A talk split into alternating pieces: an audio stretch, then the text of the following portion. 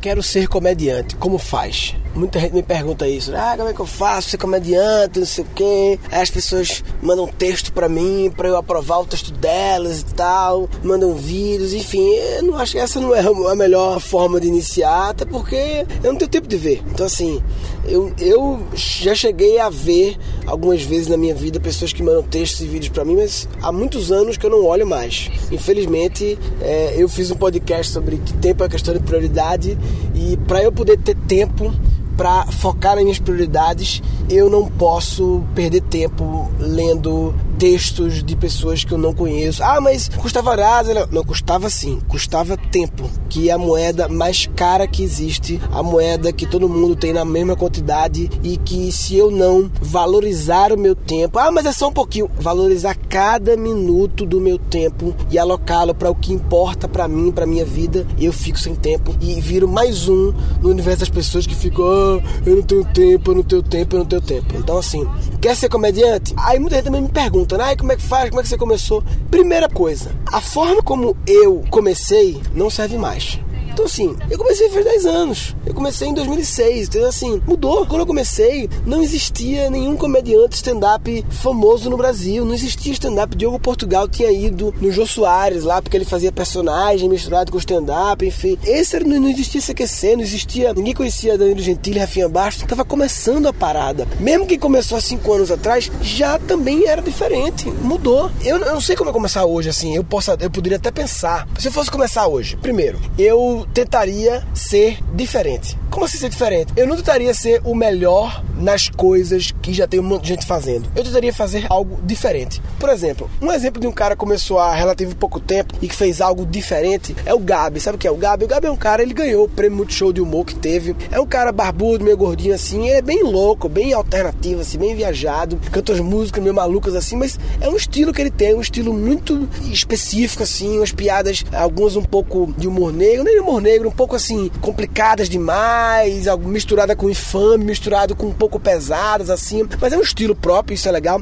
E ver o que ele fez diferente. Eu não sei se foi uma jogada de marketing intencional, planejada, mas foi legal. Ele até hoje faz isso, ele pega um banquinho vai na Avenida Paulista ali por aquela região e bota conta piadas e fica ali sentado contando piadas, nem pede dinheiro. Algumas pessoas podem dar, mas ele nem pede. Ele fica testando as piadas. Esse exemplo bate muito com a minha teoria do comedy think. Depois eu faço um episódio sobre isso, sobre comedy think, que é a teoria de que a forma como o comediante naturalmente stand-up, principalmente processa o jeito de pensar é muito parecida com o inovador, porque o comediante ele usa muito o conceito de lean startup, startup enxuta. Eu falei sobre startup enxuta algumas vezes, mas um dia eu faço um episódio sobre isso, vai. Talvez um feito ainda, mas indico o livro já, recomendo o livro, Lean Startup, tá na minha lista de 10 livros. Todos os livros que eu recomendo aqui no Guncast vão estar em guncast.com.br barra livros, mas eu tenho uma lista de livros que são os top 10 livros para mim, que todo mundo deveria ler. Pelo menos no dia que eu fiz esse vídeo era essa lista, pode ser que um dia mude, mas assim, quem quiser acessar, acessa murilogan.com.br barra 10 livros, 10 livros. Terá essa lista que tem Lean Startup. Mas o comediante é isso. E o que o Gabi fez foi o que? Ele criou uma plataforma, um jeito de rodar mais rápido o ciclo de teste das piadas dele. Em vez de esperar, tem um show que muitas vezes a gente tem dois, três shows por semana, e no show a gente também não quer testar muita coisa, muitas vezes é um show num lugar meio difícil. O fora de que ser comediante é isso, né? Porque você nem quer ir mal, mas tem que testar coisa nova, senão você empaca. Aí você muitas vezes tá num show que é num lugar que você tá fazendo pela primeira vez, você pensa, pô, eu vou testar aqui para correr o risco de não ser muito bom, mas também se eu não testar, eu não evoluo. Aí um dia você vai pra um bar, o bar não tá muito, muito quente a plateia, ah, não vou testar não, vou no garantido para não ir mal. Aí você não evolui. E o Gabi, ele criou um jeito de testar com velocidade, ou seja, de rodar o ciclo do produto dele, no caso piada, né, com a maior velocidade possível e obter mais feedbacks e retroalimentar o sistema, que é o Lean Startup, é rodar o fluxo várias vezes ali. E ele faz isso, vai na política com as piadas dele, vai testando. Claro, é uma circunstância diferente do show, mas ele tá testando pelo menos e vai anotando isso tudo, além de como metodologia de criação ser bom, fez dele um cara diferente. Gerou para ele mídia espontânea, pauta no wall. Ele participou do meu programa agora, que eu tô gravando no, Multishow, a pergunta que não quer calar, teve uma externa que era sobre contar piada na rua. A princípio era pra eu fazer, ir na rua contar piada. Aí eu falei, porra, pessoal, eu, eu, eu não, vai aparecer o programa que o Caruso fazia no Multishow, né? Que ele contava piada nos cantos. E eu indiquei o Gabi e a matéria furei ou seja, ele se destacou. Então, se fosse começar hoje, eu começaria por um caminho de fazer algo diferente. Ah, vou misturar com música. Tem muita gente misturando com música, humor, mas como você pode misturar de uma forma diferente com música, entendeu? Então, eu começaria assim. Não adianta muito muito querer saber como as pessoas que começaram faz tempo começaram, porque elas começaram faz tempo. Eu falo uma coisa que é meio pesada de vez em quando. Alguns comediantes ficam meio putos, mas assim, se você é um comediante profissional, vive disso, ou quer viver disso, é um aspirante a profissional, e você não tem nenhum contrato com nenhum veículo de mídia, ou seja, você não trabalha numa rádio, não trabalha na televisão, não tem nada assim, e você não está produzindo conteúdo periodicamente para internet, você está de brincadeira na tomateira com a sua carreira. Ah. De. É sério, porque, cara, o grande lance de ser comediante nos dias atuais é você poder gerar seu próprio conteúdo sem depender de terceiros. Esse era o sonho, eu acho, na época do Costinha, do Ari Toledo, do Zé, Luiz Zé Carlos Vasconcelos, da, daquela geração. Era o sonho poder ter. Eles dependiam da TV da rádio. Claro, esses que eu tô falando tiveram TV, rádio, tudo que a gente conhece ele, mas quantos não conseguiram ter uma carreira de comediante porque não tinha. Os veículos eram poucos e limitados e acabou. E hoje em dia, cara, cada um cria o seu veículo. Não só YouTube, tá? O YouTube é o óbvio também. Ah, não, vou criar canal do YouTube. Mas vai criar canal do YouTube, mais um canal do mesmo jeito, esquete, entendeu? Fazer diferente, entendeu? O Tiago Ventura é um comediante que ele fez uma coisa diferente, claro, que agora não é mais diferente, que foi a simples ideia de dar upload dos seus vídeos de stand-up para o Facebook. Cara, era tão óbvio, o Facebook já tinha um recurso de dar upload do vídeo na própria timeline há pelo menos um ano, mas não era uma coisa muito comum. O normal era colocar o link do YouTube. Engraçado, né? Como as pessoas estavam bitoladas. Até eu. É porque a, a essa altura eu não tava com meu foco, meu direcionamento criativo para a carreira de comédia stand-up. De um, dois anos pra cá, comecei a ficar muito focado em palestra, aí teve singulares no meio, curso online, não sei o quê. Mas assim, é incrível pensar que como as pessoas demoraram para sacar uma coisa tão idiota que, porra, dá piloto direto. E o Thiago foi o primeiro a fazer isso. Os vídeos deles bombaram, claro, bons vídeos também não era um vídeo qualquer. Ele não tinha nenhum tipo gatilho. Gatilho que eu falo é quando você tem, tipo, por exemplo, Porta dos Fundos, é incrível, mas eles tiveram um gatilho, que foi o Kibe Louco. Um gatilho é, uma, é um canhão, né? O Thiago Ventura é um exemplo de um cara que tinha uma fanpage com pouquíssimos fãs, nada demais, mas que botou um bom conteúdo, inovou, porque poucos faziam isso, o negócio bombou, e hoje em dia ele tem centenas de milhares de likes no Facebook e criou uma carreira com essa história de vídeos no Facebook. Thiago Ventura com TH, Thiago com TH. Aí agora todo mundo tá fazendo, ok, tem que estar tá fazendo. Mas mais importante do que estar tá fazendo, postando vídeo no Face stand-up, é estar tá pensando qual é a próxima onda. Eu lembro que o Marco Zene fazia comigo no SBT Amigos da Onça, a gente gravava o programa, falava muito sobre isso, né? Sobre, porra, tem que criar as novas tendências, não tem que apenas ver o que deu certo e pega, ai, tudo dá certo eu faço. Não, cara. Sempre que alguém faz alguma coisa que dá certo, eu pego e vou lá e faço também pra estar tá antenado. Eu odeio a palavra cara que tá antenado. Rolou essa palavra hoje na, no Multishow, a diretora falou que eu odeio também. Ah, eu tô antenado. Normalmente o cara que tá antenado, aí o Bento falou, antenado é o cara que fica vendo, tá na antena de TV, fica só acompanhando na TV. Ou seja, o cara que acompanha o mundo pela TV, ele tá atrasado, porque a TV demora para falar as coisas. Tem que estar tá acompanhando na internet as últimas tendências.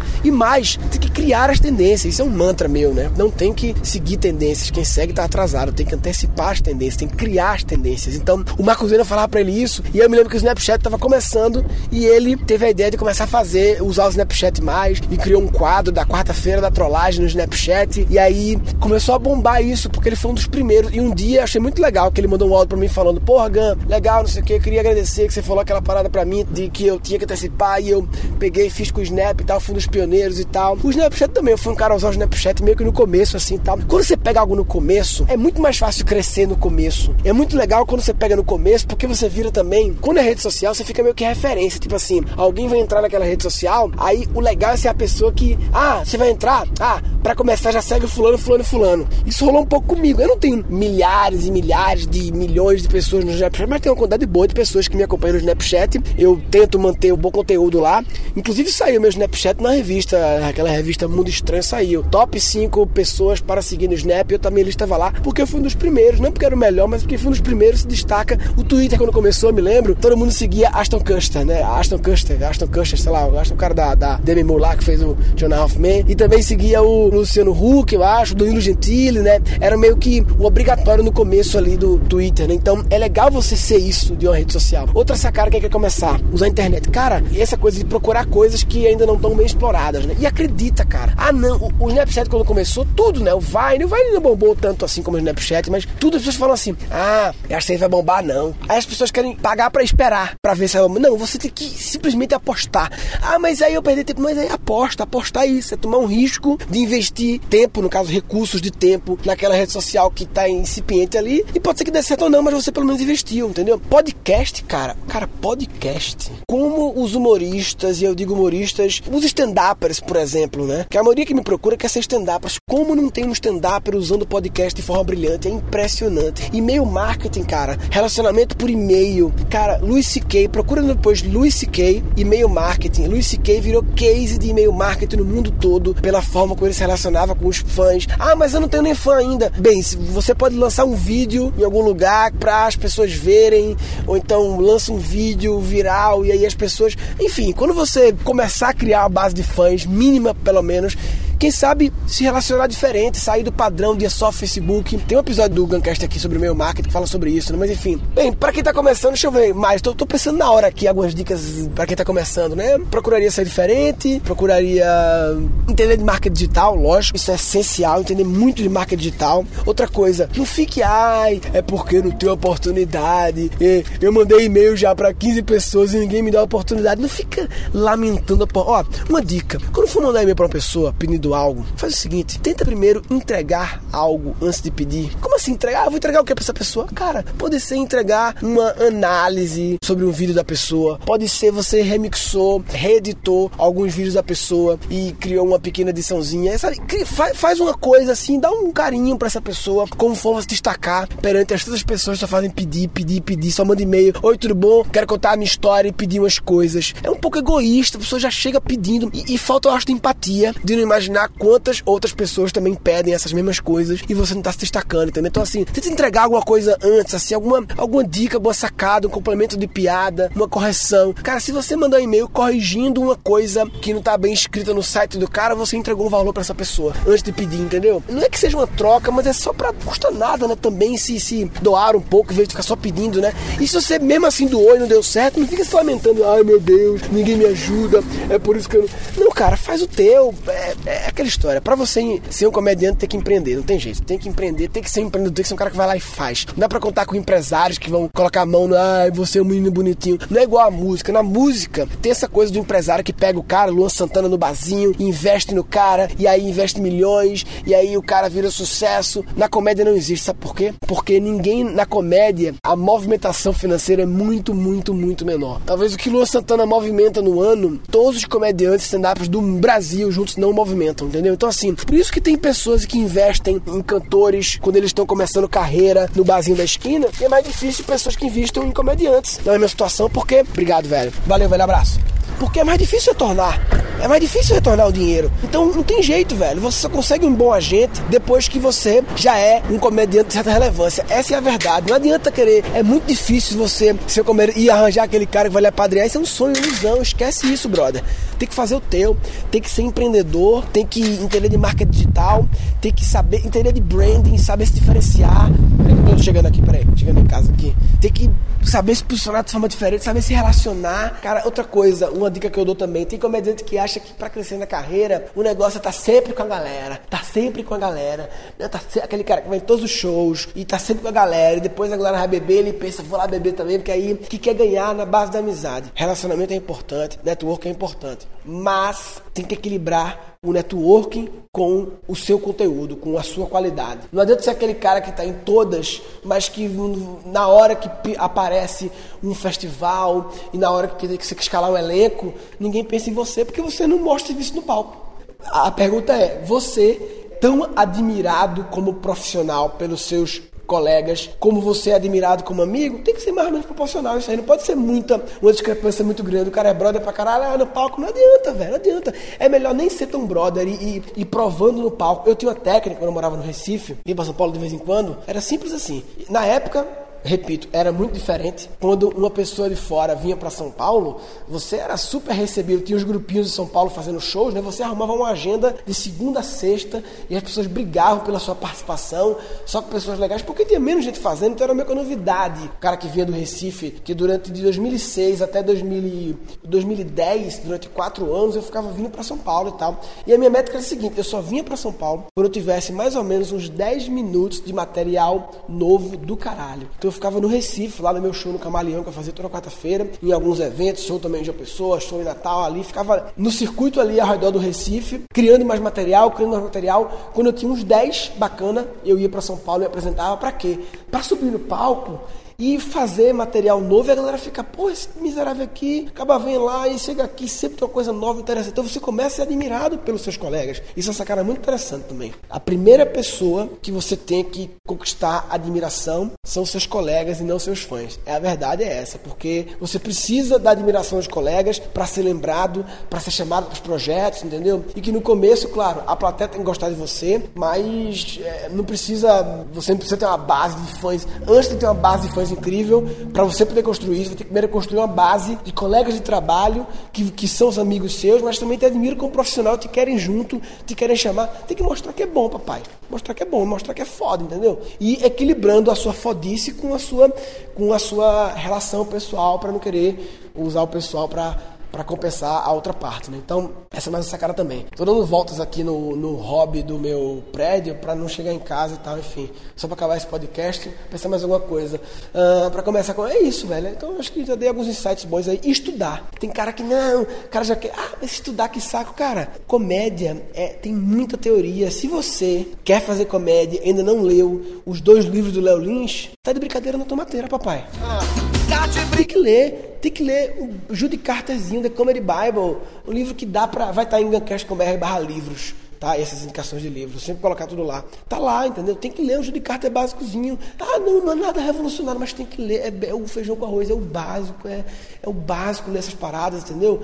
Tem que ler essas coisas, tem que estudar um pouco, tem que ralar, tem que se expor, tem que ser empreendedor. E ser empreendedor, ah, mas não tem show na minha cidade. Arma um show na sua cidade, caralho. Eu armei em 2006 show em Recife lá. Sabe como é que eu fiz o meu primeiro show? Eu pedi, lembra Bruno Aracati, que eu fiz um episódio com ele, que é um grande amigo meu do Collab e tal. O Bruno Aracati, ele tinha uma pista de patinação no Recife, não era Roxy, que na pista de patinação tinha um bar dentro da pista. E quando eu fiquei pilhado depois da minha colação de grau de querer fazer stand-up, vê como é que foi a história. Eu soube que tinha o show do Clube da Comédia Stand-Up em São Paulo, que era o Rafinha, o Mêncio, o Oscar Filho, o Diogo, a Marcela Leal e o Danilo. O Danilo não tinha nem entrado ainda. Eu soube que tinha esse show rolando em São Paulo e pensei, pô, quero ir lá. O que, que eu fiz? Dei cara tapa. Mandei um e-mail lá pros caras. Na, na época, era diferente as circunstâncias. Um cara que mandasse e-mail com um texto querendo participar, eles ficavam, ai meu Deus, que legal, porque mudou, o mundo mudou, não tem jeito. Então eu, eu mandei lá um e-mail para eles, é, com um textozinho para participar. Eles gostaram, me deram o direito de poder fazer 5 minutos lá. Eu morava em Recife, eu pensei, caralho, vou para São Paulo só para isso, vamos embora, embora, foda-se.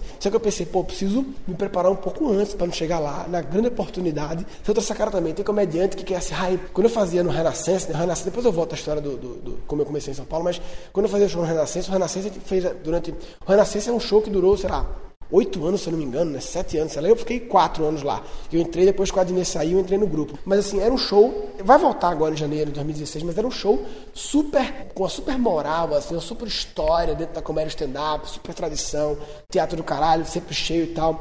Muita gente, comédia iniciando, porra, me deu uma chance de participar lá. Porque lá tinha tipo, porra, participei do comédia ao vivo, tinha um certo glamourzinho assim. E eu falava pros caras, brother, você tá preparado para participar lá? Não, tô não sei o quê. Aí eu falava, você sabe que o tamanho da oportunidade é proporcional ao tamanho da queda. Ou seja, quanto maior é o palco, maior é a vitrine, maior é a queda se você não vai bem. Se você dá oportunidade lá, e aí vai ter várias pessoas te vendo, vários colegas comediantes, a importância de você fazer bem. Pessoas na plateia, sempre tem pessoas na plateia também, comediantes, produtores, o pessoal da Ecrilim que produz várias coisas, estão lá. Você está preparado para ser visto por essas pessoas com a segurança suficiente? Que tem gente que parece que quer a oportunidade para colocar no, no, no, currículo que fez lá, sem se preocupar se, com a imagem que ele vai deixar perante os outros. De repente você não está pronto ainda, de repente, nem que a oportunidade, o convite chegasse para você. Eu conheço várias pessoas, não vou falar nomes, que tiveram a oportunidade do Renascença e elas deveriam não ter ter aceitado a oportunidade. Muitas vezes conquistaram a oportunidade pelo lado pessoal, mas não tinham retaguarda ali para poder chegar lá e bum,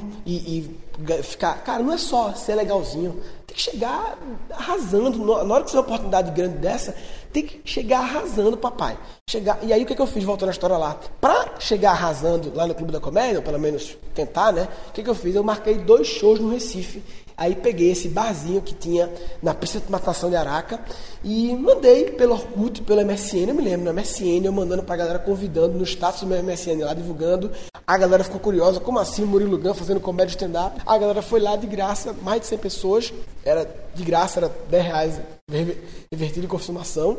E foi lá e eu usei isso como laboratório para testar. E acabar, fiz um, lotou. Na sexta-feira seguinte fez outro, lotou assim, cento e poucas pessoas e tal. Amigos meus pessoais que ficaram curiosos, amigos de Araca. E na semana seguinte fui para São Paulo, já tendo duas experiências no palco, testado material, melhorado. E aí fui razoavelmente bem, fiz uma boa finta perante os caras lá. Nesse, nesse dia o Fábio Rabin também fez o open mic dele, a primeira vez no palco dele. Diga aí, a gente hoje em dia trabalha junto, é super amigo e a gente fez o open mic no mesmo dia, no mesmo show juntos. É, na época Danilo também ainda era convidado, nem era do elenco ainda. E enfim, fui bem, gravei um vídeo dessa apresentação que virou um vídeo meu chamado Banheiro Masculino, que é péssimo, mal gravado, um piada simples, mas que na época era o que tinha e teve mais de um milhão de acessos na época e me ajudou pra caralho. Enfim, tudo isso porque eu fui lá e fiz. Arrumei um show para testar, mandei e-mail pros caras e tal, desenrolei e tal. Hard work, papai. Então, assim, se não tem show na sua cidade, crie um show na sua cidade. Dê um jeito, vá num restaurante lá e teste suas piadas. Ah, mas eu falo com meus amigos e funciona. Não, não, isso não é, não é assim que funciona. Não é porque você é engraçado da turma, isso é importante, tá? Não é porque você é engraçado da turma que você vai ser um bom comediante, tá? Não é. Inclusive, muitos comediantes são mal-humorados, são chatos, não são os engraçados da turma. Muitos comediantes não são. Porque muitas vezes o comediante stand-up, principalmente, ele é muito observador, ele é muito crítico. E muitas vezes ele é até chato, porque ele está sempre olhando com um olhar meio questionador, meio criticando. Ele não para de trabalhar, está sempre pensando, sempre olhando com o olhar de comediante. E muitas vezes ele não é um cara super legal. Ele é um cara meio observador, meio na dele ali. Algumas vezes é legal sim, mas não quer dizer que você é legal que seja comediante, não quer dizer que seus amigos gostam. Muitas vezes as pessoas se iludem, porque fazem sempre aquele. É aquela pessoa que chama atenção de comédia, mas ela chama atenção porque ela conta piadas meio que internas da galera, porque as piadas que ela conta, assim, as graças que ela faz são graças meio inside jokes, que a galera entende e a galera ri porque é amigo, e porque. Mas na hora que você cria uma relação de subir no palco e pessoas que não lhe conhecem estão pagando para você fazer elas rir, a situação é bem diferente. É bem, bem diferente. Bem, falei pra caralho já, tenho que subir, e é isso aí. É, quem quiser discutir sobre esse assunto, é barra comediante, pode comentar sobre isso lá, vou colocar os links que eu citei também lá aqui, é, vai ter os livros que eu citei também, todos os livros que eu cito estão em guncast.com.br barra livros, e quem quiser conhecer outras pessoas que ouvem o Guncast, acessa no Facebook o grupo Guncast lá, é um grupo de muito, muito conteúdo legal. Se você entrar nesse grupo, vai acontecer uma grande mudança na sua timeline, porque é toda coisa relevante lá que vai aparecer, que você vai querer participar, que é o que você vai modificar o algoritmo do Facebook e ele vai passar a privilegiar as postagens do grupo do Guncast na sua timeline normal dela, pela relevância das paradas. Então vale a pena. Resumidamente, é, esse episódio era para falar sobre como ser comediante e a conclusão final é que ser comediante dá um puta trampo e se você não tá afim de trabalhar duro para ser comediante, você está de brincadeira na tomateira. Ah, tá de brincadeira na tomateira. Tá de brincadeira na tua terra. Ah, Nesse episódio foram capturados 20 insights. Custava tempo, que é a moeda mais cara que existe, a moeda que todo mundo tem na mesma quantidade e que se eu não valorizar o meu tempo, valorizar cada minuto do meu tempo e alocá-lo para o que importa para mim, para minha vida, eu fico sem tempo. Se eu fosse começar hoje, primeiro, eu tentaria ser diferente. Eu não tentaria ser o melhor nas coisas que já tem um monte de gente fazendo. A forma como o comediante, naturalmente, stand-up, principalmente, processa o jeito de pensar é muito parecida com o inovador. Ele criou uma plataforma, um jeito de rodar mais rápido o ciclo de teste das piadas dele. Além de, como metodologia de criação ser bom, fez dele um cara diferente. Se você é um comediante profissional, vive disso, ou quer viver disso, é um aspirante a profissional, e você não tem nenhum contrato com nenhum veículo de mídia, ou seja, você não trabalha numa rádio, não trabalha na televisão, não tem nada assim, e você não está produzindo conteúdo periodicamente para a internet, você está de brincadeira na tomateira com a sua carreira. O grande lance de ser comediante nos dias atuais é você poder gerar seu próprio conteúdo sem depender de terceiros. Mas mais importante do que tá fazendo, postando vídeo no Face stand-up, é tá pensando qual é a próxima onda. O cara que acompanha o mundo pela TV, ele tá atrasado, porque a TV demora para falar as coisas. Não tem que seguir tendências. Quem segue está atrasado. Tem que antecipar as tendências, tem que criar as tendências. É muito mais fácil crescer no começo. Ah, mas aí eu perdi tempo. Mas aí aposta, apostar isso. É tomar um risco de investir tempo, no caso, recursos de tempo, naquela rede social que está incipiente ali. E pode ser que dê certo ou não, mas você pelo menos investiu, entendeu? Como não tem um stand-up usando o podcast de forma brilhante? É impressionante. Quando você começar a criar a base de fãs, mínima pelo menos, quem sabe se relacionar diferente, sair do padrão de só Facebook. Quando for mandar e-mail para uma pessoa pedindo algo, faz o seguinte: tenta primeiro entregar algo antes de pedir. Para você ser um comediante, tem que empreender, não tem jeito. Tem que empreender, tem que ser um empreendedor, tem que ser um cara que vai lá e faz. Network é importante, mas tem que equilibrar o networking com o seu conteúdo, com a sua qualidade. E a minha métrica é a seguinte: eu só vinha para São Paulo quando eu tivesse mais ou menos uns 10 minutos de material novo do caralho. A primeira pessoa que você tem que conquistar admiração são seus colegas e não seus fãs. Comédia é, tem muita teoria. Se você quer fazer comédia e ainda não leu os dois livros do Léo Lins, tá de brincadeira na tomateira, papai. Se não tem show na sua cidade, crie um show na sua cidade. Mas na hora que você cria uma relação de subir no palco e pessoas que não lhe conhecem estão pagando para você fazer elogio, a situação é bem diferente e dois episódios futuros. Depois eu faço um episódio sobre isso, sobre como ele que é... Eu falei sobre stand-up chuta algumas vezes, mas um dia eu faço um episódio sobre isso, vai. Você me escutou alguma vez durante o episódio? Falou papai.